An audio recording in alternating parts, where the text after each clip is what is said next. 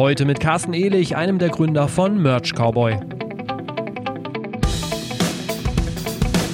Und ich glaube ja, wenn man andere, andere Geschichten von E-Commercern hat, die äh, einen Online-Shop betreiben und dann ganz schnell ganz groß werden, das ist natürlich irgendwo alles am Reißbrett geplant. Also wir haben in den letzten 15 Jahren, glaube ich, wahnsinnig viele Fehler gemacht, aber jeder Fehler ähm, war auch jeden Euro wert, weil daraus hat man gelernt. Und das ist irgendwie unsere Do-it-yourself-Mentalität, die wir irgendwo immer noch an den Tag legen und äh, die auch immer noch weit verbreitet in unserer, sich in unserer mittlerweile ungefähr 35-köpfigen Belegschaft widerspiegelt. Ne?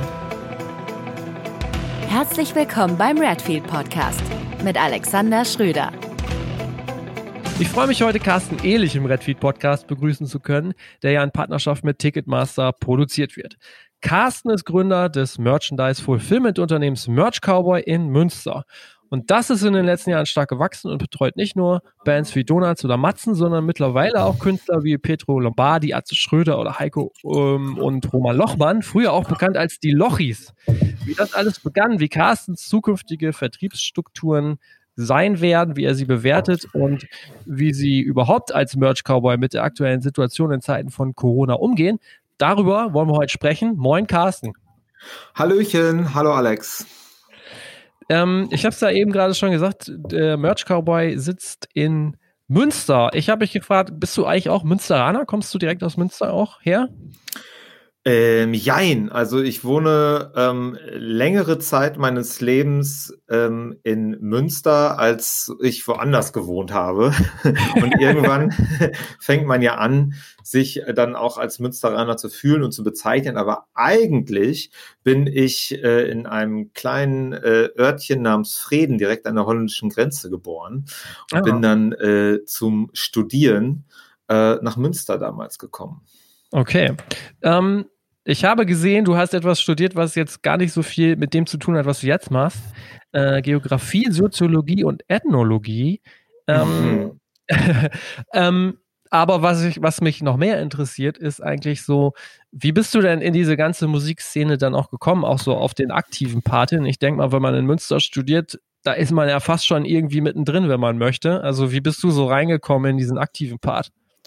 Also ich finde, wenn man Geografie, Soziologie und Ethnologie studiert und wenn man dann ähm, äh, aus dem Tourbus steigt, auf Natur ist, um dann äh, sich an den Merchstand zu stellen, dann hat man von allem so ein bisschen was abgedeckt, weil dann kommt man, kommt man durchs Land, äh, hat mit verschiedenen Kulturen und mit verschiedenen soziokulturellen äh, Kreisen zu tun. Und deswegen ist das, was ich studiert habe, eigentlich völlig passend. Verstehe, ja.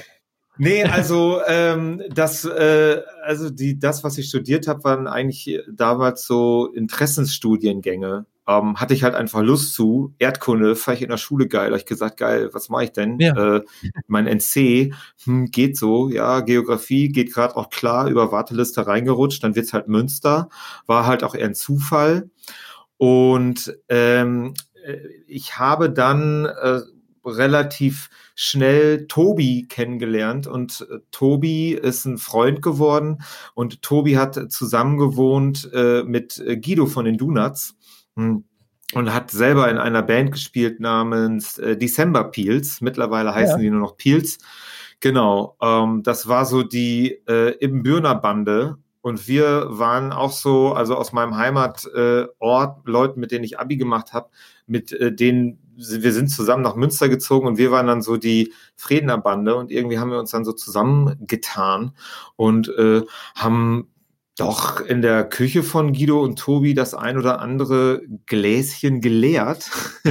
so, und so kam man dann halt irgendwie äh, so da rein. Ich bin dann nach meinem Grundstudium äh, für anderthalb Jahre nach Barcelona zum Studieren gegangen und als ich da wiedergekommen war, ich so ein bisschen geheilt von dieser äh, Studentennummer und okay. habe dann gesagt, ich will jetzt irgendwas anderes machen und äh, ähm, hab dann bin dann nach Kiel gezogen und habe dann ein Volontariat äh, beim Radio gemacht, bei Delta Radio. Okay. Genau. Ja. Und äh, bei äh, Delta Radio bin ich dann relativ schnell mit den ganzen Interviews für Musiker betraut worden und hatte da auch meine eigene kleine Spartensendung und äh, das war äh, total nett und bin dann halt auch mit vielen Musikern in Kontakt gekommen und da gab es äh, aus Itzehoe die Band One Fine Day. Und, ja, kenne ich auch noch. Hm? Genau. Äh, und mit denen äh, bin ich dann auch in Berührung gekommen und die haben auch gefragt, so, ey, hast du nicht Bock äh, mitzukommen? Wir spielen am Wochenende, äh, kannst du Merch verkaufen? Ich so, ja klar, ich komme mit. So und so, dann hatte dann, äh, das, das war 2007, also ist halt echt ja. wirklich schon lange her. Äh, nee, das war 2005. 2007 hat dann äh, ähm, Jan Dirk von den Donuts äh, das One Fine Day Album produziert. Also es gab halt irgendwie ja. immer so äh, Verwicklungen. Und irgendwann hat der Martin von One Fine Day gesagt, der Sänger, sag mal, Carsten, wir haben gar keinen Online-Shop. Willst du nicht irgendwie mal, mach dich da doch halt mal, äh, mach dich da doch mal schlau. Ich sage, ja, okay, ich habe auch noch mal einen Radiojob, aber ja, klar, mache ich. Und dann hat äh, äh, ein Freund aus Hamburg dann äh, mir irgendwie so ein mit so einer Freeware so einen Shop zusammengezimmert. Und dann äh, habe ich aus meinem Zimmerlein in Kiel bin dann angefangen und habe One Fine Day äh, Textilien äh, zu verkaufen und habe die dann halt auch nach meinem Radiojob immer als letzter Kunde noch zur Post gebracht mit so zwei großen blauen ja. Ikea-Tüten. Ja. Und äh, genau, da kam dann halt irgendwie noch so Bands dazu. Da kam noch so eine Band aus Hamburg dazu, Carajo äh, hießen die damals. Mhm. Und da kam relativ schnell dann auch schon aus auf, auf Freundschaftswegen die Donuts dazu. Natürlich halt auch Tobis Band, weil irgendwann habe ich mir äh, relativ schnell gedacht, äh, das mache ich nicht alleine. So und äh, okay. habe dann äh, mit Tobi beschlossen, wir machen das zusammen, haben dann zusammen die Firma gegründet und das waren so äh, die ersten Gehversuche äh, ganz wackelig äh, von der Firma Merch Cowboy. Okay, genau. Wahnsinn. Ja, ich habe aber gesehen, ja. so Stichwort Radio, du hast nebenbei aber auch ähm, ähm, stationäres Festivalradio gemacht für Scorpio Festivals, ne? Also dieses äh, Becks, Becks Camp FM heißt das, glaube ich, ne? Ja, genau. Ähm, ich habe dann äh, irgendwann mit meinem Freund Hirsch, weil Hirsch ist der Sänger von ja. Montreal. Mhm. Und Hirsch hat früher auch bei einer, das wissen die wenigsten, bei einer Merch-Firma gearbeitet, nicht bei äh, Hamburg Records, die ja. eine, genau, da war Montreal unter Vertrag, die haben die Platten von Montreal gemacht, hatten aber auch eine eigene Merch-Division und da hat Hirsch äh, neben seiner Tätigkeit als Sänger von Montreal, da hat, das hat damals noch nicht gereicht, um die Miete zu bezahlen. Bei Hamburg Records äh, hatte er einen festen Job in der Merch-Abteilung. So. Mhm. Und äh, irgendwann habe ich den auch mal gefragt, so, ey, äh, äh, Hirsch, äh, die suchen beim Hurricane, äh, die, die suchen Leute zum äh, Merchandisen, so. Ähm, das war damals noch die Firma Deutschrock. Ja. Mhm. Und ich so, ja, pff, ja klar, mach ich mit. So, das war irgendwie so 2008 oder sowas oder zweite. Äh, so und dann hat äh, Deutschrock war wirklich so wahnsinnig und hat Hirsch und mir direkt einen eigenen Stand. Es gab ja, es gibt ja immer diese Ladenzeile so äh, beim ja. Hurricane, wo so, wo man dann so Tücher und aber auch dann hat EMP da äh, seinen Shop und wir hatten dann halt auch den offizielles Merchandise. Dann haben die uns einfach direkt so ein riesiges Zelt mit so richtig viel Ware gegeben und wir wussten eigentlich noch gar nichts so. Ja. Ähm, zu zweit und, äh, oder waren da noch mehr Leute? Ja, bei? nee, zu zweit und dann haben sie aber uh. uns noch zwei Arbeiter, aber wir hatten beide die Verantwortung. Und ja. äh, genau, das, äh, das war eine schöne Zeit, dass wir dann abends auch Standwache in diesem Stand hatten. Und Hirsch auch, also wir liegen so abends auf unserer halb aufgepumpten Luftmatratze nach 18 Stunden Arbeit und dann so, boah, ey, sollen wir noch mal ein Bier trinken gehen? Ja, nee, geht ja nicht. Ja, aber lass das halt doch machen, das kriegt doch keiner mit, so. Ich so, nee, hm. machen wir nicht. Und dann ist Hirsch noch Bier trinken gegangen und ich lag da so, oh nö, ah, ja, vielen okay. Dank auch Hirsch. ja, schön. naja, aber ähm, genau, nach meinem Radiojob äh, kam dann auch ein sehr, sehr wichtiger Punkt zu nennen in der Merch mhm. Cowboy-Historie. Äh, nämlich der gute Tom Hollerbach, damals Merchandiser der äh, Band H-Blocks, auch ein mhm. Urmünsteraner, ein Münsteraner ja. Urgestein, der hat mich irgendwann angerufen und meinte so, sag mal Carsten, äh, ich habe hier so einen Kunden und äh, die möchten halt Merch haben und ähm, das kann ich aber nicht alleine machen, das ist zu groß, äh, irgendwie, hast du Bock mitzumachen, das ist Peter Fox. Ich so, ja gut, Mhm. Dann, äh, das hat der Tag der, des ersten Peter Fox Konzertes war sozusagen mein letzter Arbeitstag bei Delta Radio. So, ah, das hat, ist dann, Peter Fox ist ja halt auch die Geschichte, äh, das äh, ging los in Hamburg in der Fabrik vor 800 Menschen und endete zwei Jahre auch als festendendes Projekt äh, eigentlich auf den Tag genau zwei Jahre später in Hamburg auf der Trabrennbahn vor 35.000 Menschen. Mhm, und äh, so ist man dann so ein bisschen äh, da auch reingewachsen, hat Kontakte geknüpft. Äh, das ich, im Nachhinein bezeichne ich das so ein bisschen auch als Lehrjahre so, ne? Äh, äh, über Tom äh, kam dann auch so der Kontakt, dass er meinte so, ey Kasse, ich mache jetzt übrigens das komplette Rammstein-Merchandise, äh, kommst du mit? Das war 2009. Ja. Und äh, dann sind wir hier in Münster mit einem äh, Nightliner losgefahren, auch mit ganz vielen Freunden, die auch so Freunde, die jetzt Freunde von mir, die mittlerweile Lehrer sind oder ander, anderweit beruflich, die damals noch ja. studiert haben, haben dann erstmal ein Semester ausgesetzt und dann sind wir mit einer lustigen Truppe ähm, auf Rammstein-Tour gefahren 2009. Ähm, das war, äh, genau, da war man dann halt auch ein halbes Jahr unterwegs oder sowas, ne? Das ähm, heißt aber, wenn ich das so höre, du bist überall so reingestolpert, oder? Ich bin überall so reingestolpert irgendwie, genau. Ja. Also alle ja, haben dich dann irgendwie so angesprochen und dann hast du so, mach ich und äh, weiter geht's. Genau, weiter geht's. Äh, das, äh, dann irgendwann kam aus meiner alten Radiozeit, ich glaube, das war 2011, äh, kam dann auf einmal der Anruf so, hier Carsten, wir haben hier so ein Festivalradio, das war deine Eingangsfrage. Ähm, ja, stimmt. Also wir machen so ein, wir machen, das kommt aus, das ist ein Konzept, das in Holland schon gut erprobt worden ist. Ein Festivalradio mit einer eigenen Frequenz hat ja den Vorteil, dass äh, in einer Notlage, dafür war mhm. dieses Radio eigentlich konzipiert, dass in einer Notlage ähm, man äh, der Festivalveranstalter alle Menschen erreichen kann. So, indem ja. man vorher sagt, so, wenn eine Notlage ist, nimmt euer Radio mit. Mittler, also mittlerweile gibt's ja halt auch Radio auf dem Handy, gab's mhm. früher noch nicht, oder geht ins Auto so und macht das Radio an und wartet auf weitere Ansagen. So. Und wir haben beim Area 4 Festival 2011 oder 2012, das weiß ich jetzt gerade nicht mehr, haben wir das als äh, Pilot ausprobiert. Und das ist äh, so, da war keine Gefahrenlage, aber das ist erstmal im Entertainment-Bereich wahnsinnig gut angekommen. So, das habe ich mit äh, meiner äh, Delta-Radio-Kollegin äh, aus damaligen Zeiten Melle zusammen gemacht. Ähm, und äh, dann ist dieses Festivalradio für gut befunden worden, aber dann mussten Melle und ich uns aufteilen. Und sie hat äh, das Hurricane gemacht ähm, mit einem Team und äh, Hirsch, den ich dann dazu angeheuert habe, weil er selber auch mal früher das Wackenradio gemacht hat. Ah, okay. auch überall mit dabei gewesen. Äh, okay. wir, wir haben dann zusammen das Southside Festival und das Highfield Festival gemacht. Genau, okay. das haben wir auch sieben Jahre gemacht. Das war wirklich ähm, Mittwochs los, äh, dann Mittwochs aufbauen, Donnerstags 14 Uhr geht der Zeltplatz auf, dann äh, ab dann wird gesendet und Hirsch und ich, wir hatten auch immer wahnsinnig Bock. So, wir hatten auch Bock auf die Leute. Wir haben immer so ein Außenmikrofon mit Gaffer angebracht und der, der was reinquäken will oder seine Wünsche äußern will, komm bitte vorbei an unserem Container. Da war es noch kein Becks. Irgendwann wurde es zum Becks Truck. Vorher war es halt einfach nur so ein Überseekontainer, wo wir drin gehaust haben. Ja. Und äh, wir sind dann immer morgens um neun oder zehn Uhr angefangen zu moderieren und haben das immer so bis 19, 20 Uhr durchgemacht. So. Und äh, dann kamen immer noch die Highlights, äh, für, äh, die dann in der Nacht wieder gelaufen sind. Und das ging dann Freitags, Samstags, Sonntags, äh, ähm, ging das dann immer dann morgens bis abends durch. Und also so eine Live- Situation über zwölf Stunden aufrechtzuerhalten.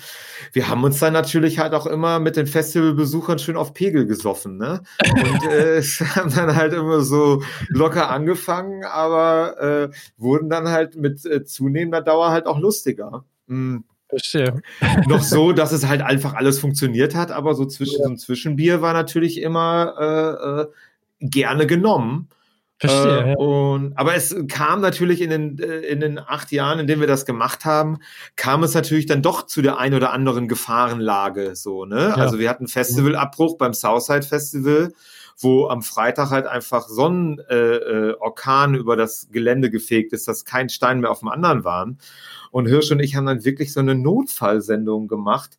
Und äh, wir hatten eigentlich schon Feierabend, so freitagsabends, es war 35 mhm. Grad, 20 Uhr so jetzt ist aber auch mal gut und komm, wir sind dann immer zum Skate Aid Stand gegangen beim äh, ja. Southside. Liebe Grüße, alles Gute an dieser Stelle. Die haben uns dann immer mit Bierchen versorgt so und von da hatte man immer einen wundervollen Blick auf die Bühne und dann äh, äh, äh, rief mich aber einer aus dem Veranstaltungsteam an und meinte, ey Carsten, ihr müsst direkt kommen, absolute Orkanwarnung. Äh, äh, das wird äh, übel. Wir sind dann auch direkt zurück.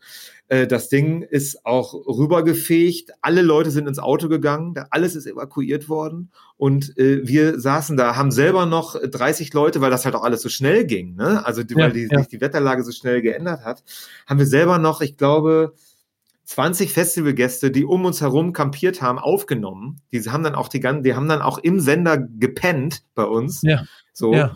Und wir Wahnsinn, haben dann, weil die Leute im Auto übernachten mussten, die ganze Nacht gesendet zwischendurch haben wir dann halt irgendwie eine Luftmatratze aufgepumpt und haben ja. auch mit Gaffertape äh, das äh, Mikro äh, so, an, an, so an, an, der Heizung befestigt. Da konnte man dann halt so liegen und einer durfte dann halt eine halbe Stunde im Liegen moderieren. Oh so. Oh Gott, ey. Und dann haben wir von 21 Uhr bis 9 Uhr morgens haben wir, ähm, haben wir moderiert. Und da gibt's natürlich halt auch das ein oder andere, äh, der den ein oder anderen Leckerbissen. Äh, äh, die gute Melle hat das auch irgendwann mal rausgesucht als Highlight, weil irgendwann wirst du natürlich halt auch einfach total fahrig und Larifari ja. und Chris ja. so.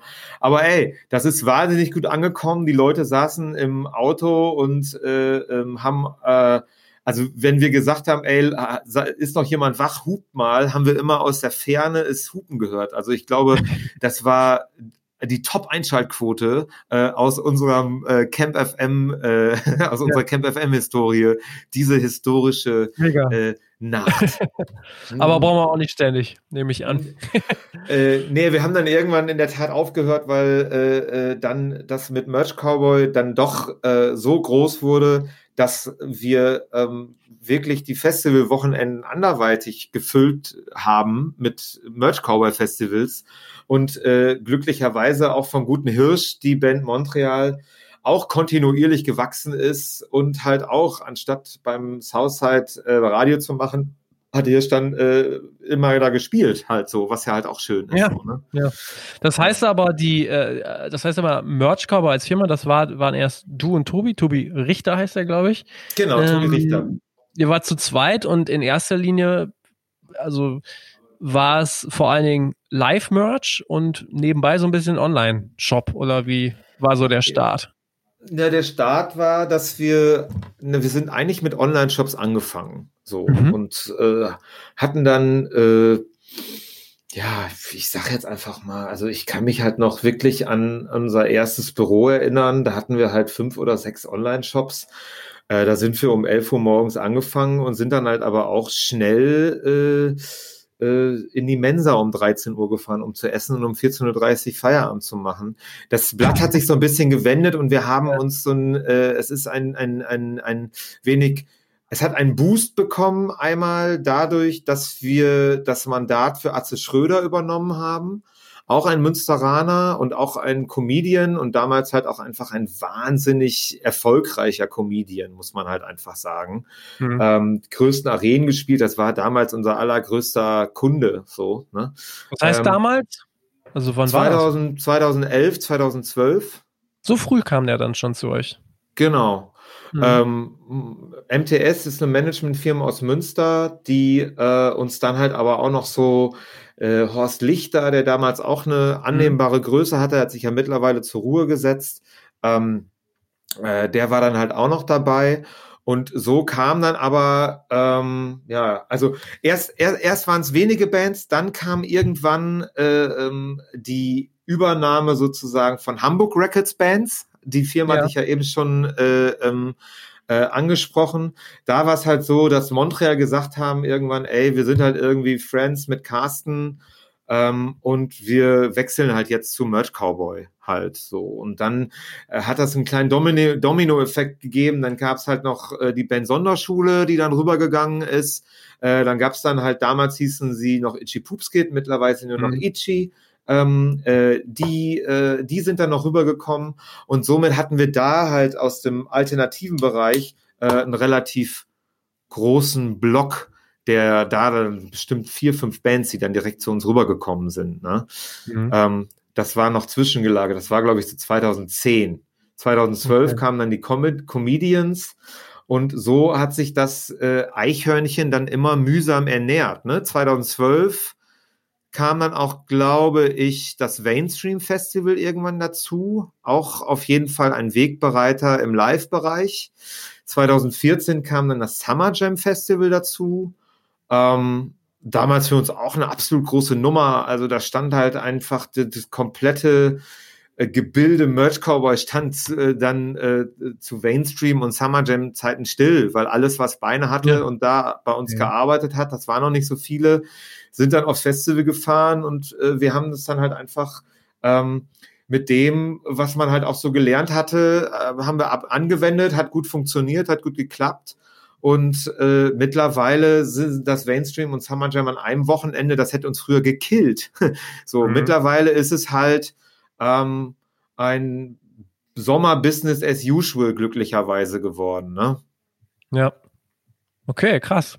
Das heißt aber, was ist denn dann euer äh, Geschäftsmodell? Also online ist es so, ihr habt die, äh, die, ja, die verschiedenen Shops, die ihr betreut und ihr stellt dann für die Künstler her oder die liefern an oder ähm, wie ist so das Geschäftsmodell bei euch?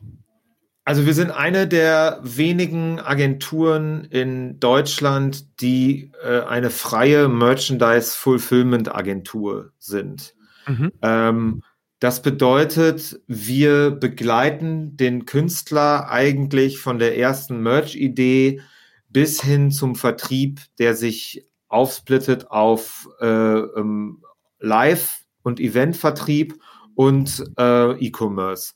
Dazwischen sind natürlich auch noch ganz viele Schritte. Also das ist von der Ideenfindung äh, zur äh, Produktfindung, zur Rohwarenauswahl, zur Kollektionsfindung, ähm, über die Produktion äh, bis zur Finanzierung halt. Ne? Mhm. Und äh, klar, es gibt halt äh, Firmen wie Bravado, die aber natürlich auch irgendwo konzerngesteuert sind.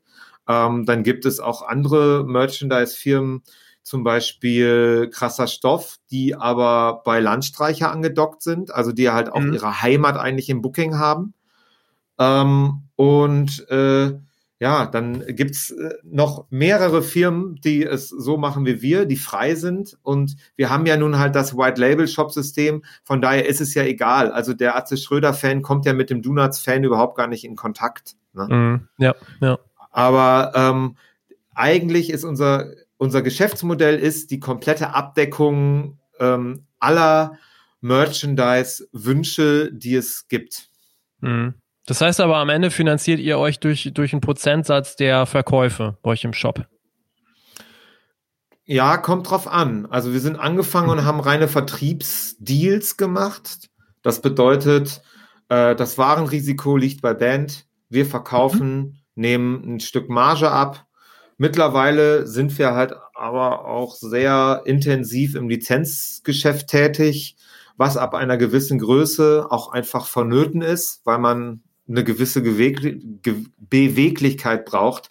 Wenn Ja. auf eine Luke Mockridge Tour im Jahr 300.000 Menschen kommen, ähm, dann muss es natürlich schnell gehen mit der Nachproduktion. Und da kann man jetzt halt nicht immer sagen, so, übrigens, Kostenfreigabe muss jetzt über Nacht erf erfolgen, weil morgen in Würzburg brauchen wir neue T-Shirts. Jetzt mal so ganz vereinfacht gesprochen. Ja. ja. Ja. Aber äh, deswegen macht unter Umständen auch ein Lizenzmodell Sinn. Ähm, und das praktizieren wir auch ähm, mittlerweile ähm, ausgiebig und auch gerne ein Lizenzmodell. Macht nicht überall Sinn, aber ähm, diese beiden Modelle gibt es. Aber wir arbeiten auch noch teilweise auch auf Rechnung. Also wir, werden eingekauft. Das ist dann halt meistens im Live-Bereich, ne? Mhm. dass wir zum Beispiel fürs Copenhagen Festival ähm, das Wacken Festival Dänemarks so, das ja, größte Metal Festival Skandinavien, wirklich tolles Festival, ähm, ganz, ganz nette Leute ähm, von Live Nation Dänemark, die das wirklich mit einer wahnsinnigen Hingabe ähm, ausstaffieren, dieses Festival. Ja, und ja. da gehört auch Merchandise zu. Und die haben halt, die drehen jedes Jahr komplett durch und haben 150 Artikel, so, die sie anbieten mhm. an diesen okay. fünf Tagen Festival. Ja. So, also da gibt's halt von Schmuck bis zum Kühlschrank kannst du dir alles. Zum Kühlschrank? Kochen. Ja, es gibt einen Kühlschrank. äh, kannst du dir, wird, wird dir nach dem dann. Ja, wird dir nach dem Festival kostenfrei geliefert. Alter für Alter. Nicht schlecht. Genau, ja. und die kaufen halt uns ein, ne? Aber ähm, okay. da fahren wir halt auch mit dem, äh, mit dem Nightliner mit 20 Personen hin und äh, bewirtschaften dann äh, sechs Stände ne? und mhm. haben da einfach ein, ein Wareninferno, äh, mit dem wir es da zu tun haben. Das ist einmal die Festivalware, aber also dieses Jahr wäre Headliner äh, Kiss und Iron Maiden gewesen. Also ähm, das ist musikalisch ein Leckerbissen, aber äh, das ist natürlich für den geneigten Musikfan, der kann sich dann ja auch schon vorstellen, was da im Bereich Merchandise passiert. Also das sind so ja. eigentlich die mitstärksten Merchandise-Bands, die es so im Metal-Bereich auch gibt. Ne? Da gibt es mhm. noch Slayer und Metallica, ja. Aber ja, das äh, ne? hätte uns ja. dieses Jahr erwartet, erwartet uns dann hoffentlich nächstes Jahr. Ja, wir können ja äh, später nochmal äh, drüber sprechen, wie es bei euch aktuell äh, jetzt so aussieht. Genau. Aber ähm, mich würde tatsächlich nochmal so äh, rückblickend interessieren, gab es, also das sind ja jetzt schon alles sehr klangvolle Namen. Ich, ich war auch jetzt ähm, überrascht, dass Atze Schröder zum Beispiel auch so, so früh zu euch kam, weil es wäre tatsächlich meine Frage so gewesen, was waren so, so richtige Meilensteine oder gab es mal so richtige Verkaufsaktionen, wo ihr einfach so überrollt wurde, dass ihr dacht, dass ihr nicht mehr wusstet, wo oben und unten ist und irgendwie die ganzen, ganze Woche durchgepackt habt oder so? Also gab es da sowas? Also wir, man muss ja wirklich sagen, wir sind ja absolut im DIY verortet. Ne? Also von uns hat keiner äh, BWL studiert, von uns ist keiner ein Logistiker und von, also das Handwerk wurde sozusagen klassisch auf der Straße erlernt, mhm. ähm, was Vorteile, aber auch Nachteile hat. Und ähm, der Vorteil ist, dass ich, dass man wirklich mit großen Merchandise-Mengen hantieren kann und die halt auch so logistisch verklappen kann, dass es absolut Sinn macht wenn man, wenn ein gelernter Logistiker bei uns ins Lager gehen würde, würde er nicht die Hände über dem Kopf zusammenschlagen, weil wir jetzt ja auch schon eine Lernphase von fast 15 Jahren haben. Aber er würde wahrscheinlich äh, Dinge finden, die man besser machen kann. Ne? Und äh, mhm. äh, die Meilensteine werden bei uns eigentlich immer räumlich verortet. Also okay. wir sind angefangen mit äh, in einem kleinen Büro und in einem Lager äh, neben äh, dem einzigen Gitarrenladen in Münster, neben Rare Guitar, wo eine äh, Spanplatte zwischen uns, dem Lager und dem Gitarrenladen war.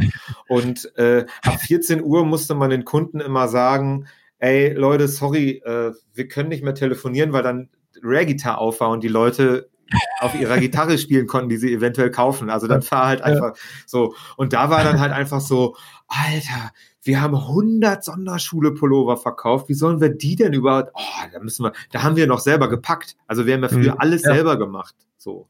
Und äh, wir hatten dann unseren ersten Mitarbeiter, Kalle, der auch immer noch bei uns ist, mit dem wir halt auch, den ich seit über 20 Jahren kenne, also halt auch wirklich ein Freund, der dann mit dazugestoßen ist. Und wir sind dann aus diesem, aus dieser ähm, Gitarrenladen-Spanplatten-Situation sind wir dann ja, so vor zehn Jahren sind wir dann umgezogen äh, in die Räume einer ähm, auch Münsteraner Konzertagentur ähm, Sparta, die es mittlerweile leider auch nicht mehr gibt, aber von denen haben wir die Räume übernommen und dann hatten wir erstmal mehr Platz und dann war erstmal so, boah, wie geil. So, und ja. das gab's dann halt einfach, da kam dann halt zu der Zeitpunkt Montreal Sonderschule, die ganzen Bands dazu, dann kam Atze dazu und dann war noch ein richtiger Meilenstein 2015 sind wir dann halt umgezogen, da wo wir jetzt auch immer noch sind. Und da hatten wir dann auf einmal 600 Quadratmeter und konnten uns da richtig ausbreiten. Und je, also ich spreche jetzt vom E-Commerce, ne? Je mehr Platz man ja. hatte, äh, desto besser wurde man halt auch im, in, in mhm. Sachen Lager und Logistik. Und äh, desto Klar. mehr hatte man auch die Planungssicherheit in seinem eigenen Köpfchen, wenn man mit einer Band oder einem Künstler oder einem Brand XY spricht, dass man sagt so, ja, das kriegen wir ja unter und äh, da haben wir Kapazitäten für. So, es hat mhm. natürlich halt auch ein bisschen mit ähm, man braucht da ein gesundes Selbstbewusstsein, um das, was man aufgebaut und erschaffen hat, was immer noch, auch immer noch diese DIY-Strukturen aufweist. So, aber das macht es halt auch teilweise für andere Kunden auch so reizvoll, ne? Ähm, ja. Dass man, mhm. äh, dass man, äh, dass wir halt so ein bisschen die anderen sind, äh, dass man sagt so, ja klar, nö, können wir, äh, machen wir so, ne? Äh, und dass man dann auf einmal Shop-Ergebnisse im Monat erzielt, wo man hätte fünf Jahre vorher noch von träumen hätte können. Und wir haben jetzt das Jahr 2020. Ähm, wir sind jetzt wieder an einem Punkt angelangt, dass die äh, Lagerkapazität, die wir haben, nicht mehr reicht. Also wir befinden uns jetzt, äh, wir haben jetzt äh, Mitte November, wir befinden uns mitten in der Weihnachtsgeschäftsproduktion. Und das ist alles gerade, das, das platzt aus allen Nähten. Und mhm. im neuen Jahr bekommen wir aber 500 neue Quadratmeter äh, unserer dann ehemaligen Nachbarn dazu, eine ehemalige Tanzschule, die wir ja. dann übernehmen. Und dann ist der nächste Meilenstein, weil dann ja, okay. äh, äh, werden wir auch ein neues Warenwirtschaftssystem in dem Zuge einführen und werden uns Stück für Stück professionalisieren. Und ich glaube ja, wenn man andere ähm, andere Geschichten von E-Commercern hat, die äh, einen Online-Shop betreiben und dann ganz schnell ganz groß werden, das ist natürlich irgendwo alles am Reißbrett geplant. Also wir haben in den letzten 15 Jahren, glaube ich, wahnsinnig viele Fehler gemacht, aber jeder Fehler ähm, war auch jeden Euro wert, weil daraus hat man gelernt. Und das ist irgendwie unsere Do-it-yourself-Mentalität, die wir irgendwo immer noch an den Tag legen und äh, die auch immer noch weit verbreitet in unserer, sich in unserer mittlerweile ungefähr 35-köpfigen Belegschaft widerspiegelt. Ne? Mhm. Okay. Ähm, wenn, wenn ich mir jetzt so die Produktpalette angucke, was da auffällt, ähm, Tickets hattet ihr ja, glaube ich, auch nicht von Anfang an dabei. War das auch nochmal so ein, so, ein, so ein Push für euch, als ihr Tickets mit reingenommen habt? Ja, das war ähm, auch im, das, da hat uns da hat uns das Mainstream viel Vertrauen geschenkt ähm, mhm. und äh, so dass wir ab 2014 äh, die Ticketverkäufe über das Mainstream äh, fürs Mainstream Festival abgewickelt haben. Das war damals auch schon eine richtig dolle Nummer, ne? dass beim Mainstream 7000 äh, Menschen waren und wir haben 5000 Tickets davon verkauft. Ähm, ja. Und ähm, so haben wir das übertragen. Das ist auch ein Muster, was es beim Merch Cowboy gibt und auch immer noch gibt und in Zukunft auch geben wird. Dinge, die man irgendwo neu dazugelernt hat und durch, durch einen neuen Kunden ähm, dazugekommen sind, hat man dann auf andere ähm, Kunden übertragen. Also mhm. Hardtickets im Mainstream-Shop in Verbindung mit einem T-Shirt als Bundle und das T-Shirt kostet dann nur fünf Euro ähm, wahnsinnig gut angenommen worden, äh, super Verkäufe. Also hat man dann natürlich gedacht, so, das könnte doch bei der Sonderschule-Tour auch funktionieren. Dann lass uns doch mal Sonderschule-Hardtickets machen. So. Man muss halt auch sagen, ein ganz, ganz, ganz doller Wegbereiter bei dieser ganzen Geschichte ist auch die Band Donuts. Ähm, der Alex, äh, der Donuts, ist Gitarrist und auch gleichzeitig Manager der Band, sitzt halt auch schon seit 2015 äh, ähm, mit uns im Merch Cowboy Komplex und hat da sein eigenes Managementbüro. Und äh, der hat immer wahnsinnig an uns geglaubt und wir sind zusammen auch gewachsen. Die Band Donuts ist gewachsen und ähm, auch das, was man im Shop zusammen macht, ausprobiert und gestaltet, ähm, ist da auch gewachsen und die Donuts sind ein absolutes, das muss man sagen, ein absoluter Premium-Schüler, was es angeht, Dinge im Online-Shop für die Fans bereitzustellen. Und das ist auch einfach so, dass man den, seine eigenen Fans und die ja halt auch irgendwo Kunden sind, sich so erziehen muss, dass sie in den eigenen Shop gehen, das Vertrauen haben und sagen, ich möchte, die Tickets kaufe ich nur im Donuts Shop, weil ich halt mhm. weiß, das kommt von den Jungs selber. Das ist ja auch nicht gelogen, das ist ja auch wirklich so. Also man steckt die Köpfe zusammen und äh, fragt, was macht man jetzt? Und äh, ähm, die Band ist auch kontinuierlich gewachsen und äh, die Fanschaft ist kontinuierlich gewachsen und das, was da im Shop passiert, äh, ist wirklich absolut grandios. Und auch jetzt, am 4.12. Mhm. kommt die Donuts Live-Platte raus. Ähm, gab's, also gibt's auch woanders, aber ist zu großen Teilen über unseren Shop verkauft worden. Mittlerweile sind unsere Shops chartrelevant, das heißt, alle Tonträger, ja. die verkauft werden, ähm, zählen halt auch äh, äh zum deutschen Chartpanel dazu. Ähm, und ähm, das ist natürlich, hat uns natürlich auch noch neue Wege eröffnet, da auch im Tonträgergeschäft mitzuwirken, weil das ist früher immer an uns vorbeigeschifft worden. Macht ihr mal Merch, aber die, die ersten sechs Wochen verkaufen wir die Tonträger dann, äh, dann doch bitteschön im, ähm, äh, bei Amazon äh, und äh, die geben wir dann zu euch, wenn der größte Verkauf rum ist. so. Ja klar, das ist so das letzte, eigentlich der letzte fehlende Puzzlestein in meinen Augen bei eurem Angebot sozusagen für Labels und, und Künstler, ne? Ja, also der, der äh, Puzzlestein ist jetzt noch erweitert worden und ich glaube nicht, dass das der letzte ist, weil man ja auch nie auslernt. Mhm. Ist, äh, dass wir jetzt auch ein, also ein Label gegründet haben, ähm, auch wieder im äh, DIY-Verfahren, zusammen mit unserem langjährigen Freund Hirsch von Montreal, der auch mit Montreal sein eigenes Label gegründet hat, um die eigenen, um die Montreal-Platten auch im Do-it-yourself-Verfahren zu veröffentlichen und da möglichst wenig äh, Hände zu haben, die auf dem Weg dahin äh, äh die Hand aufhalten, so.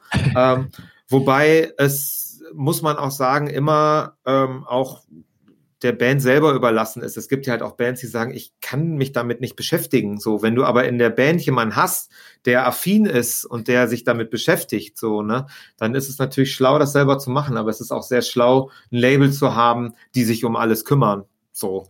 Und äh, wir sind ja in einem Zeitalter, wo der Tonträger leider weniger Relevanz hat.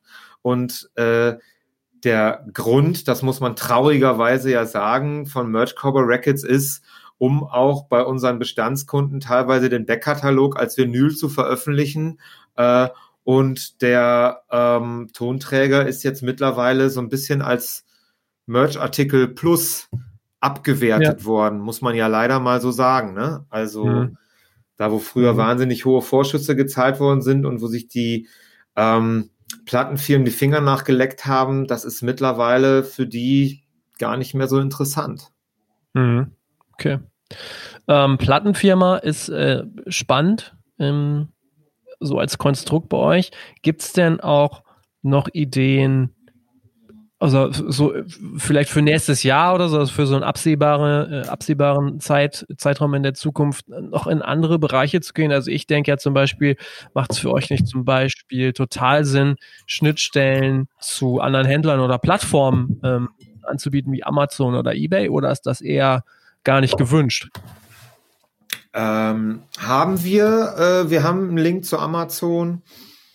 Äh, ist, also man muss halt jetzt sagen, wenn wir über das Jahr 2020 sprechen, sprechen über, sprechen wir über 80 verschiedene Shops und sprechen über, ähm, über zum Beispiel einen Stromberg-Shop oder einen Pastewka-Shop und die Pastewka-Staffel ähm, ähm, lief ja bei Amazon Prime exklusiv. Das heißt, man musste da die Dinger auch, die, die, die Merchandise-Artikel natürlich auch bei Amazon anbieten. Ne? Das ist ja völlig klar. klar. Mhm. Ähm, aber äh, also Amazon ist mittlerweile als Plattform gar nicht mehr so gewünscht bei dem, bei dem größt, größten Teil des Klientels, was wir äh, beackern.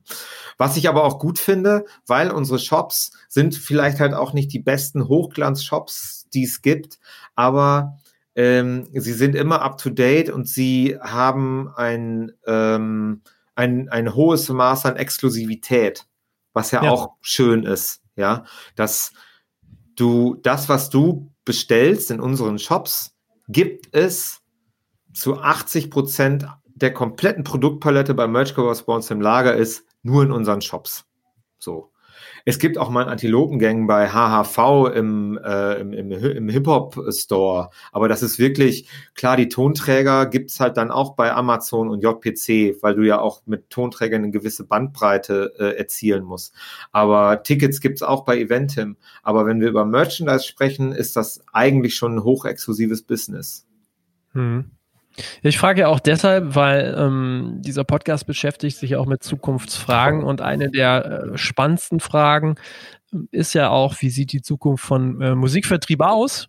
Und äh, deshalb hatte ich jetzt eben auch nochmal gefragt, weil ich mich jetzt so auch in der Vorbereitung nochmal gefragt habe und auch im, im Vorfeld, ob ihr, ob sowas wie, was ihr macht, äh, ob Merch Cowboy dich einfach auch die Zukunft von Musikvertrieb ist.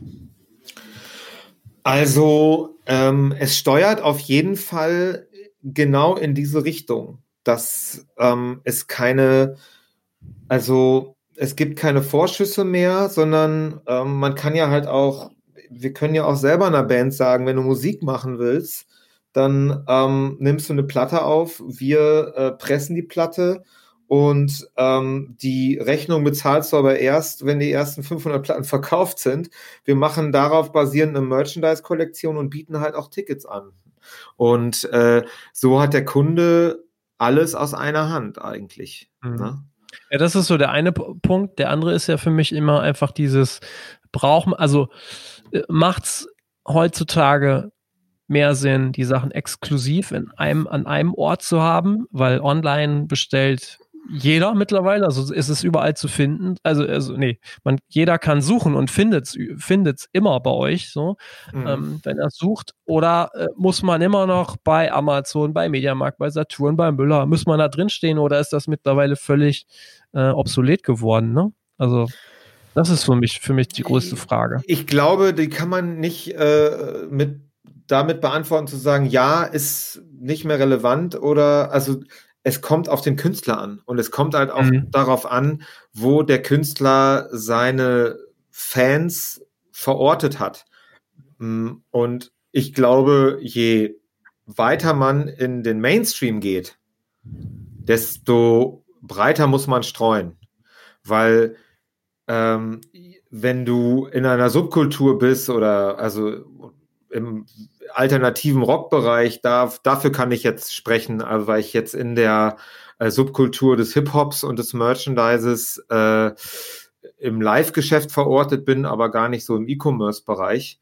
Ähm, aber äh, unsere Erkenntnis ist eigentlich, dass wenn du in einer, wenn du, wenn du eine Band hast und deine in der Subkultur verortet bist, hast du treue Fans und die kaufen halt erstmal und die möchten bei dir kaufen. Und damit hast du erstmal schon eine große Bandbreite abgedeckt.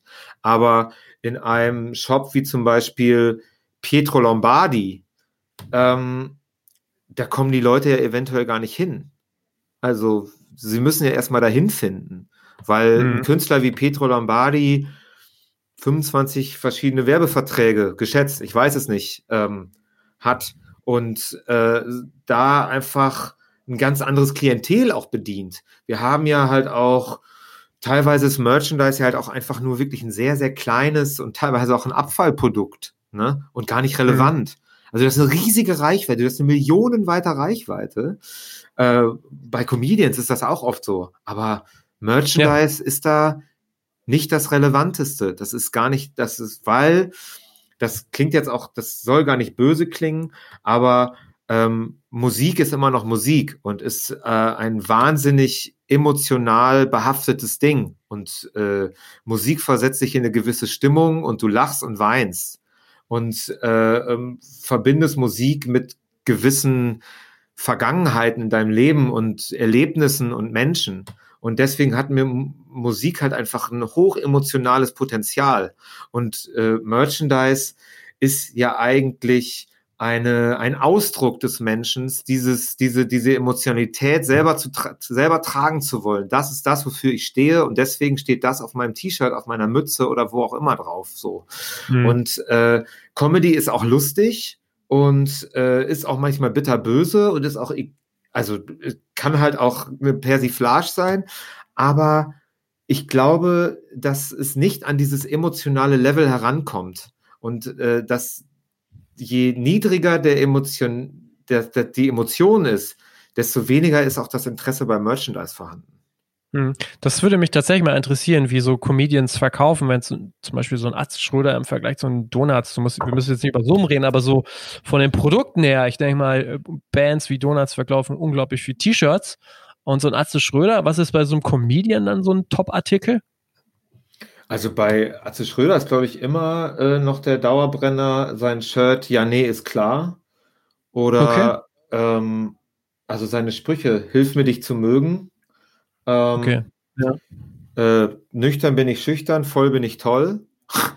äh, wobei man halt auch sagen muss, dass das Atze Schröder Publikum ja halt auch eher ein Oberhemdenpublikum ist. Ne? Also die Leute kommen da ja. rein und ja, genau. äh, sind vielleicht auch gar nicht so die T-Shirt-Träger, so gehen ins Büro mhm. und äh, haben lieber ein Hemd und ein Sakko an, weil es Wochenende ist und man äh, in Osnabrück, in der Osnabrückhalle zu Atze Schröder geht mit seiner Frau oder mit Freunden oder mit seinem Stammtisch oder mit seinem Kegelverein oder so. Ne?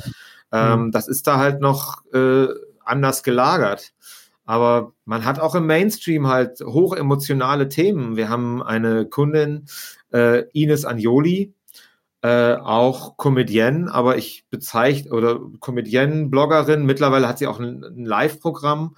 Äh, aber äh, die hat eine wahnsinnig starke Instagram-Community und ähm, steht so für Positive Body Movement. Also die sagt auch so, ey, ist doch scheißegal, wie ihr aussieht, seid doch einfach so, wie ihr seid.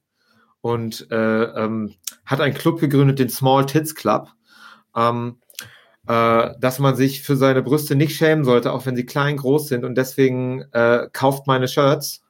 Und mhm. äh, sie hat das mittlerweile so ausgebreitet und hat eine komplette Fashion-Linie äh, von diesem Small Tits Club. Und das ist wahnsinnig erfolgreich, hochemotional. Die Leute sind absolut hinterher. Und sobald es was Neues gibt, sind die Kids da. Ne? Also das geht auch. Das ist nicht immer nur Das heißt, Musik. ihr seid sogar schon in, in so einem Fashion-Bereich dann noch richtig unterwegs. Wir sind auch im Fashion-Bereich unterwegs, ja. ja. Es gibt noch ein Berliner Modelabel, Muschi Kreuzberg, für den machen wir, für die machen wir den Vertrieb. Ähm, und bei, also in der Popwelt, ich habe jetzt gestern, haben wir die neue Kollektion von Beatrice Egli auf den Weg geschickt. Ja. Mhm. Ähm, mittlerweile ein sehr anerkannter äh, Schlagerstar ähm, ja, aus der DSDS-Schmiede. Und ähm, das hat dann natürlich halt auch schon eher mit Fashion zu tun, dass man da mit ein, zwei Designern dran sitzt und rumschraubt und äh, da ähm, einen maximalen guten Output versucht hinzubekommen, aber es orientiert sich, das ist, orientiert sich dann wirklich schon am Fashion-Bereich. Hm. Jetzt hast du, du erzählst das jetzt alles so, ähm, das ist ja alles total breit gestreut. Du hast eben erzählt, ihr habt, glaube ich, 80 Shops, 35 Mitarbeiter. Und ich frage mich mhm. tatsächlich so, ähm, so jemand mit deinem Background, du sagst ja, so, so DIY immer so gemacht und ähm, quasi auch kein BWL-Background. Also da frage ich mich tatsächlich so, wie schaffst du das? Also wo holst du dir so dein, dein, dein Input her, dass, dass du das alles so geführt kriegst, auch in Kombination mit Tobi sicherlich auch, aber wie klappt das? Ja, also äh, Tobi und ich haben äh, mit den Jahren, ähm, also früher war noch nicht so ausdifferenziert, da haben halt einfach noch alle alles gemacht und Tobi und ich haben beide alles gemacht, aber irgendwann muss man sich ja so ein bisschen anfangen zu differenzieren und sich die ähm, Aufgaben aufzuteilen. Und also Tobi ist äh, mein BWLer der Herzen. Und ist halt einfach der Zahlenfuchs, Zahlenjongleur, Excel-Fuchs äh, vorm Herrn. Äh, und hat das einfach wirklich ähm, damals auch so buchhalterisch und alles steuerlich und alles selber gemacht. Und ähm, das ist ihm so in die Wiege gelegt worden. Der hat das jetzt auch nicht so gelernt, sondern äh, der hat das einfach gemacht und der konnte das ja. so. Mhm. Um, aber natürlich passieren da irgendwie auch Fehler oder man wurde mal falsch beraten oder sowas. Ne? Ähm, und hat sich mal irgendwo auch beim Steuerberater irgendwie, man hat sich dann halt auch einfach mal vertan oder die Leute haben einen einfach falsch eingeschätzt, weil unser großes Pro oder was heißt Problem, das die große Sache bei uns ist ja, dass man uns eigentlich immer unterschätzt. So, mhm. was da ja. jetzt mittlerweile ähm, also jede Bestellung ruft ja einen Vorgang hervor, ne? Und die Wertschöpfungskette ist, glaube ich, vielen Menschen und auch Firmen nicht bewusst, ähm, was dahinter steckt. Und wenn man sagt so, ey, könnt ihr uns helfen? Wir haben die und die Idee und könnt ihr das und das? Ja, ja, klar. so. Und dann sagen die so, oh, Moment mal, das ist wahnsinnig kompliziert, was ihr da, was ihr euch da aufgebaut habt. So, weil ähm, dieses Netzwerk aus 80 Shops, das muss ja halt auch erstmal, das muss ja auch alles abgearbeitet werden und in die richtigen Kanäle gelenkt werden. Ne? Mhm. Ja, aber ähm, Tobi und ich haben dann irgendwann die Regelung getroffen. Tobi ist eher der Innenminister und regelt mhm. die inneren Angelegenheiten. Äh, Carsten ist Außenminister und regelt die äußeren Angelegenheiten. Ähm, okay. Und ähm, das ist auch eine Regelung, die wahnsinnig gut funktioniert und wahnsinnig gut klappt.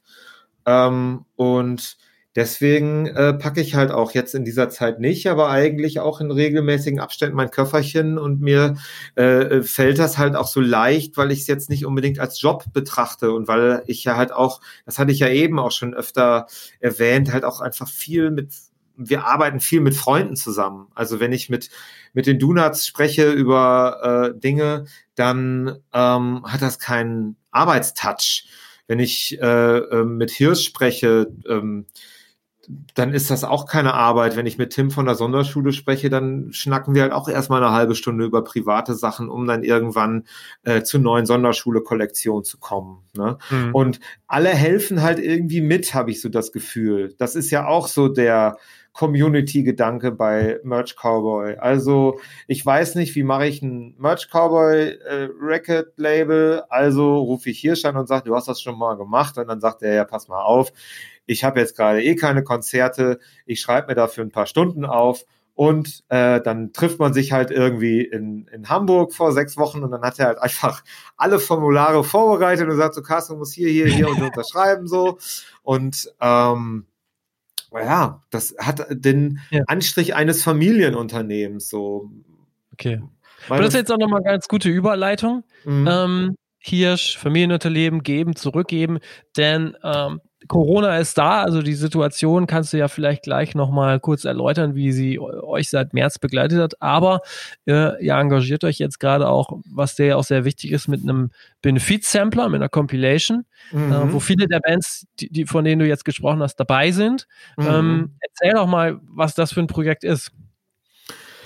Also, ähm, da muss man eigentlich so ein bisschen weiter dieses Jahr zurückgehen, weil beim ersten Lockdown im März, wo man, wo man ja gar nichts wusste, also du auch nicht und keiner irgendwie wusste, was ist, was ist denn jetzt überhaupt los so und man saß ja. halt zu Hause ähm, und äh, wir hatten wahnsinnig viele Touren geplant und der Sommer war schon geplant und mein Terminkalender war bis September voll. Ne? Also die Luke Mockridge Tour ist losgegangen, die Kristall Tour ist losgegangen, die Alex Christensen Tour wäre losgegangen, Matzen wäre auf Tour gegangen, Montreal wäre auf Tour gegangen, äh, also und so weiter, um dann direkt in den Festivalsommer zu schlittern. Also es wäre sehr viel zu tun gewesen. Und dann saß man da erstmal und hat dann aber relativ schnell gemerkt, so, okay, alle Leute sitzen zu Hause, die kaufen uns gerade die Shops leer.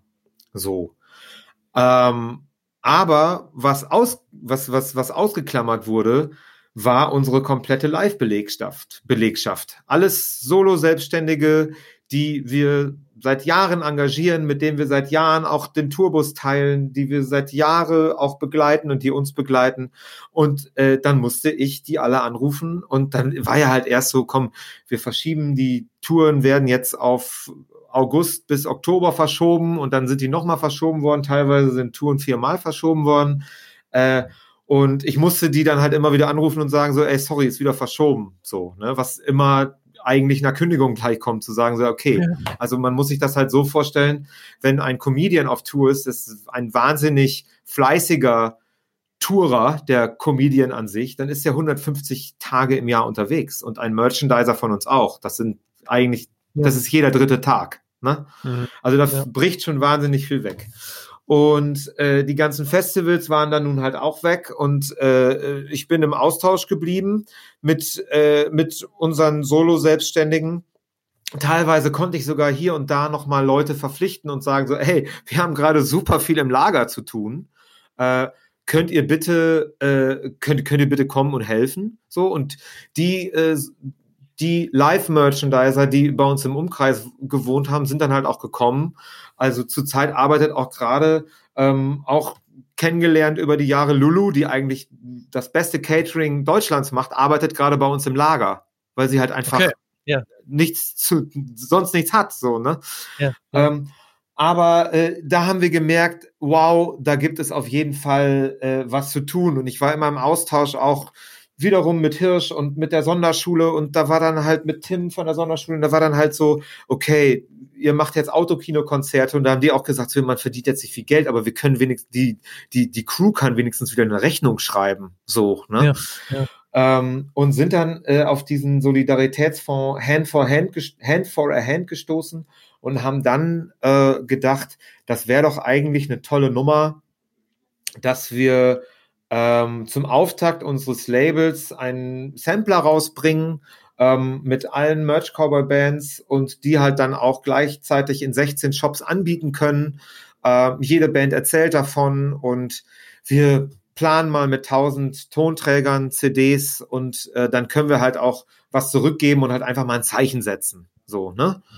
Ähm, und äh, ja, die ersten 1000 Tonträger waren dann nach der ersten, also jede Band hat's gepostet, jede Band hat's in die Story genommen, jede Band hat's kommuniziert und die ersten 1000 waren nach 24 Stunden ausverkauft. So.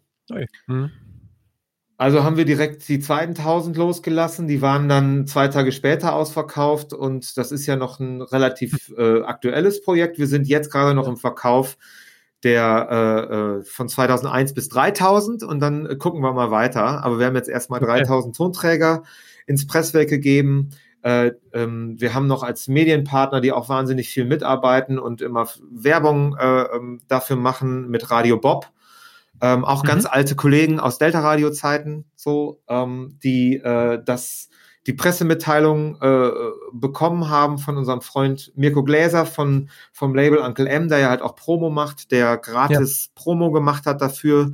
Darauf, und das hat jetzt ein Presseecho gegeben, damit hätte ich nie gerechnet. Also ja, ähm, hm. ich habe diese Woche noch so viele Radio- und Fernsehinterviews, äh, äh, äh, äh, Zeitungsinterviews, Fernsehen nicht, aber Zeitungsinterviews. Das, ähm, das ist auch was Schönes und äh, das zeigt aber auch, wie, ähm, wie brisant dieses Thema gerade ist und dass man da auch drüber berichten möchte und die meisten Menschen eigentlich auch wissen, dass es da ja gerade auch einen Missstand gibt, dass der Solo-Selbstständige gerade einfach keine Einnahmen generiert, aber auch keine Förderung bekommt, weil dafür muss, müsste man eigentlich Rechnung vorweisen, aber als Solo-Selbstständige hast du keine Rechnung, die du vorweisen kannst. Aber mhm. dieser Solidaritätsfonds hilft auf jeden Fall. Wir haben das auch in unserem Umfeld getestet. Sehr unproblematisch, dass man sich da anmelden kann, darlegen kann, was man eigentlich macht und dann bekommt man relativ unproblematisch und unbürokratisch ja. einen vierstelligen Betrag, der einem erstmal hilft. Es okay, ist nicht viel, super. aber es ist auf jeden Fall ja. schon mal was. Ne? Wenn man die äh, kaufen will, die Compilation, guckt bei einer dieser Bands im, im Shop oder wo kriegt man die dann?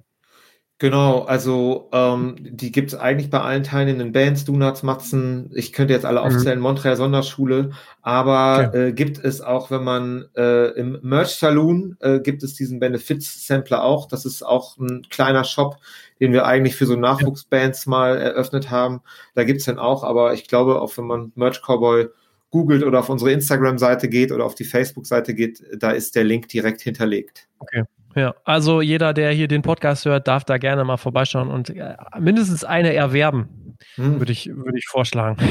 Euer Shop nochmal so ähm, zum Ende hin, äh, ihr nutzt einen Magento-Shop oder äh, wie ist das System bei euch aufgebaut? Genau, wir nutzen Magento-Shop, äh, ähm, steht kurz vor der Rente und okay. wird jetzt dann äh, ähm, möglichst bald mit einem Shopware-Shop ersetzt, mit einem okay. Shopware-Shop-System. Also mhm. das ist jetzt gerade schon seit anderthalb Jahren sind wir da schon in der Planung und in der Umsetzung. da sind einige Milestones zu gehen und wir möchten es ja halt auch gut machen. Und äh, in der Vergangenheit haben wir in diesem Learning by Doing und Fehler machen äh, Konstrukt äh, haben wir auch teilweise überstürzte ähm, Entscheidungen getroffen äh, und wissen aber auch jetzt, dass bei diesem Shop-System nicht schiefgehen darf, weil natürlich auch in den letzten zwei, drei Jahren die Verantwortung so weit gewachsen ist, ähm, mhm. dass dieser Shop dann auch direkt funktionieren muss, dass es auch eine äh, funktionierende, automatisierte ähm, Bandabrechnung geben muss, äh, dass es eine automatisierte Warenwirtschaft geben muss, ähm, dass es einen Backend-Zugang für unsere Kunden gibt, wo sie ihre Zahlen einsehen können und so weiter. Das ganze Team muss ja. geschult werden, muss umgeschult werden. Ähm, total spannender Prozess. Mhm. Und äh, ja, das, äh, das steht äh, dann jetzt nach dem Weihnachtsgeschäft an. Das wird unser okay. Jahr 2021.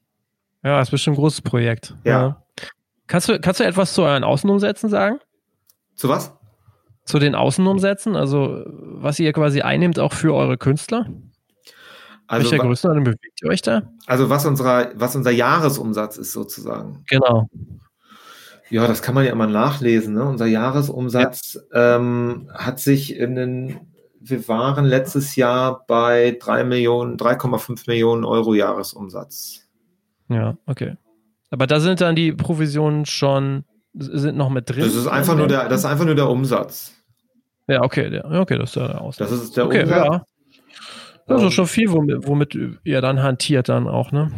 Klar. Ja, also ähm, wir befinden uns ja jetzt in der ständigen Rallye, auch ohne, ähm, mhm. ohne Ticketverkäufe, ohne Live-Einnahmen, was man ja halt auch einfach sagen muss, das trifft ja irgendwo auch das ganze System hart, weil das ja. ganze System ja Sand im Getriebe hat, ja, dass man ähm, früher war es ja so, Band gibt eine Tour in den Vorverkauf äh, in unserem Shop ähm, im, äh, im März äh, für eine Tour im Oktober. Dann geht sie halt im Sommer ähm, auf Festivals und macht Promo. Dann gibt es im Oktober eine Tour und äh, dann produzieren wir da fleißig Merch für und dann äh, nimmt das Live-Geschäft seinen Lauf. Und im Oktober wird dann eine äh, Tour veröffentlicht, die dann wieder im März stattfindet und so weiter. So. Und mhm. das ist ja jetzt halt einfach völlig gestört. Also wir hatten, haben ja auch sehr viel ähm, durch die Frequenz der Ticketkäufer gelebt, ne? dass die in diesem Shop waren. Ja. Und äh, das hat uns am Anfang sehr große Sorgen bereitet, dass wir gesagt haben, scheiße, jetzt haben wir keine Ticketverkäufe mehr und äh, ähm, das, das System ist irgendwie gestört. Aber ähm, es zeichnet sich halt wirklich ab, dass die ganzen Ideen, die die Bands hatten, ähm, die haben ja gerade auch nichts zu tun, äh, äh, dass die Frequenz der ähm, Tonträgerauskopplung und neuen Merch-Ideen und das, was man dem Fan Gutes tun kann. Er hat ja halt auch nun gerade mehr Geld, ich sage jetzt mal für sein Hobby über, warum er bei uns einkaufen geht. Äh, er gibt kein Geld für Konzerte aus, also gibt er Geld für ein Pullover aus. Ne? Und das mhm, äh, zeichnet sich bei uns gerade ab, dass es äh, auch dieses Jahr ein relativ, also okayes Jahr wird. Das hätte keiner gedacht. Okay. Hm. Jetzt so abschließend, wenn jetzt die Bands auch äh, zuhören, Künstler, gibt es so zwei, drei Tipps, die, die, die, du, die du denen so als Grundweisheit mit auf den Weg geben kannst. Also sowas wie, ähm, wenn du ein T-Shirt herstellst, mach's immer auf ein schwarzes T-Shirt oder ähm, man sollte irgendwie alle drei Monate ein neues Motiv auf den Markt bringen ähm, damit sich einfach viel dreht? Oder gibt es so zwei, drei Sachen, wo du sagst, ey, mach das, beherzigt das mal? Also ähm, kommt ja auch immer auf den Kunden an, aber im Grunde genommen ist es so, dass man ähm, immer ein, man muss den Shop am Leben halten. Also du kannst nicht einmal am Jahresanfang 30 Produkte releasen und sagen so, ha, jetzt haben wir erstmal bis Juni, Juli genug getan.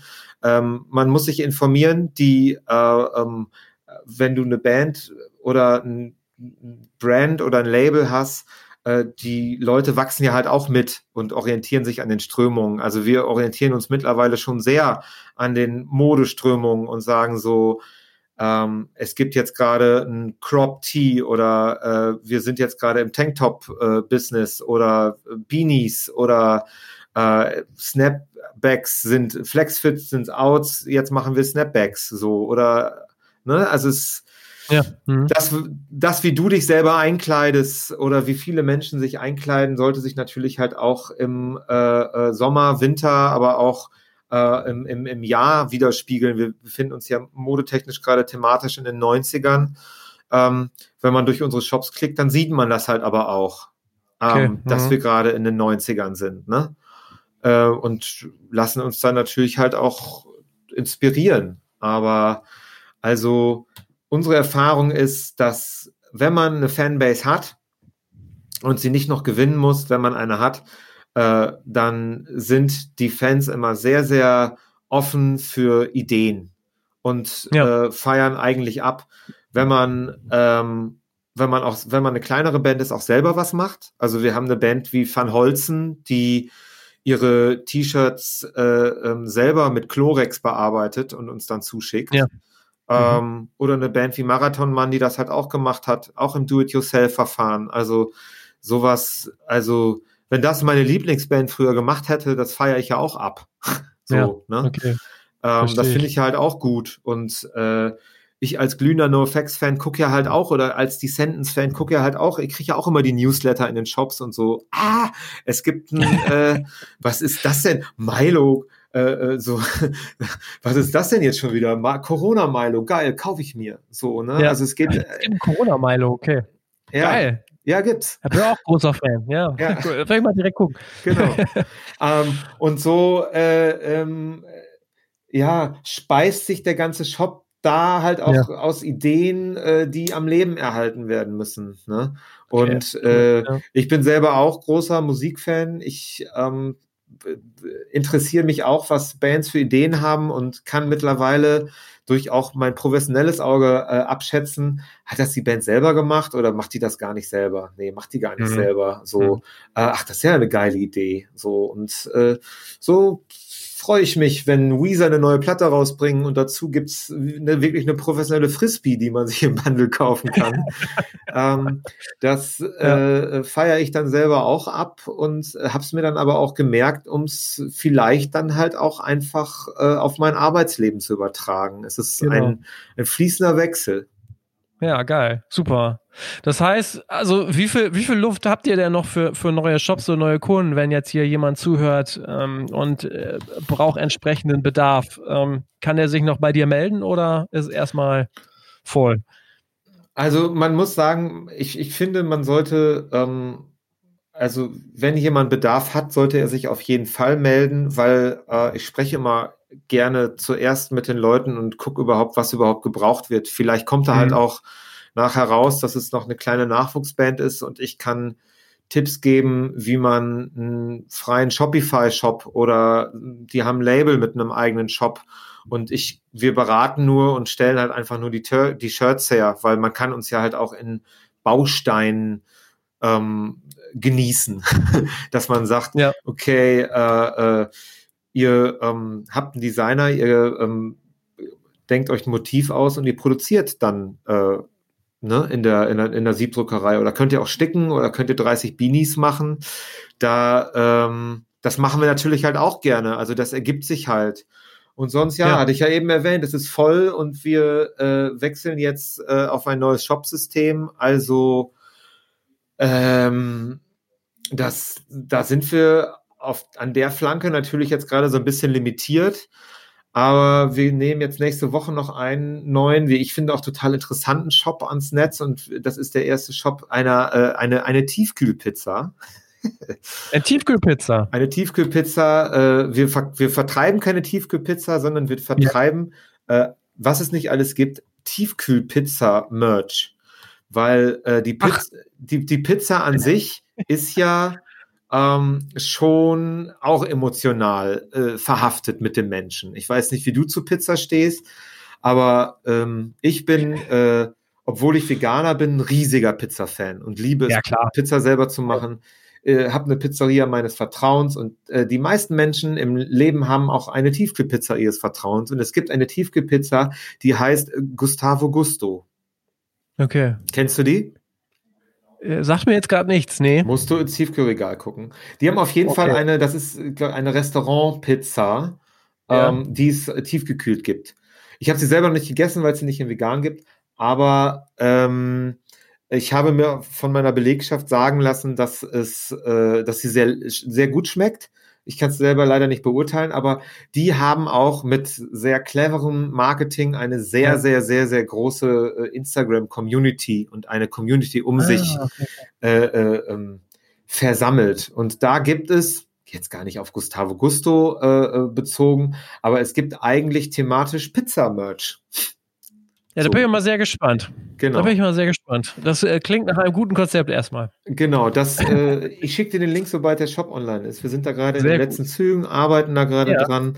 Aber ja, an alle, die zuhören, solltet ihr ähm, Interesse an Merchandise haben, meldet euch einfach. Und alles klar. Äh, dann kann man wirklich einfach, man, man kann ja über alles reden. So ist es. Und ich bedanke mich, dass wir so viel über alles reden konnten jetzt in dieser Stunde. Und ähm, ja, wünsche, wünsche euch noch äh, viel Erfolg im Weihnachtsgeschäft vor allen Dingen jetzt auch und für die ganzen Umstellungen und fürs neue Jahr. Ja, danke. Und äh, ja, noch eine gute Zeit. Mach's gut. Vielen Dank, Alex. Frohe Weihnachten. Ciao. ich bin gespannt, wie sich das Thema Merchandise und das entsprechende Fulfillment in Zukunft weiterentwickelt und fand, Carsten hat da schon sehr gute Einblicke gegeben. Wen das Thema interessiert, dem sei auch der Redfeed Podcast mit Martin Böttcher, dem CEO von Impericon, ans Herz gelegt. Der war in Folge 30 zu Gast. Ich wünsche euch noch ein paar gute Tage. Denkt weiterhin in Sachen Ticketing und Tickets an unseren Partner Ticketmaster und wir hören uns hoffentlich nächste Woche wieder wenn ich mit Karl Nowak spreche, der als Business Developer im Bereich Online für einige Projekte von Universal Music tätig war und spannende Einblicke gegeben hat. Macht's gut und ciao.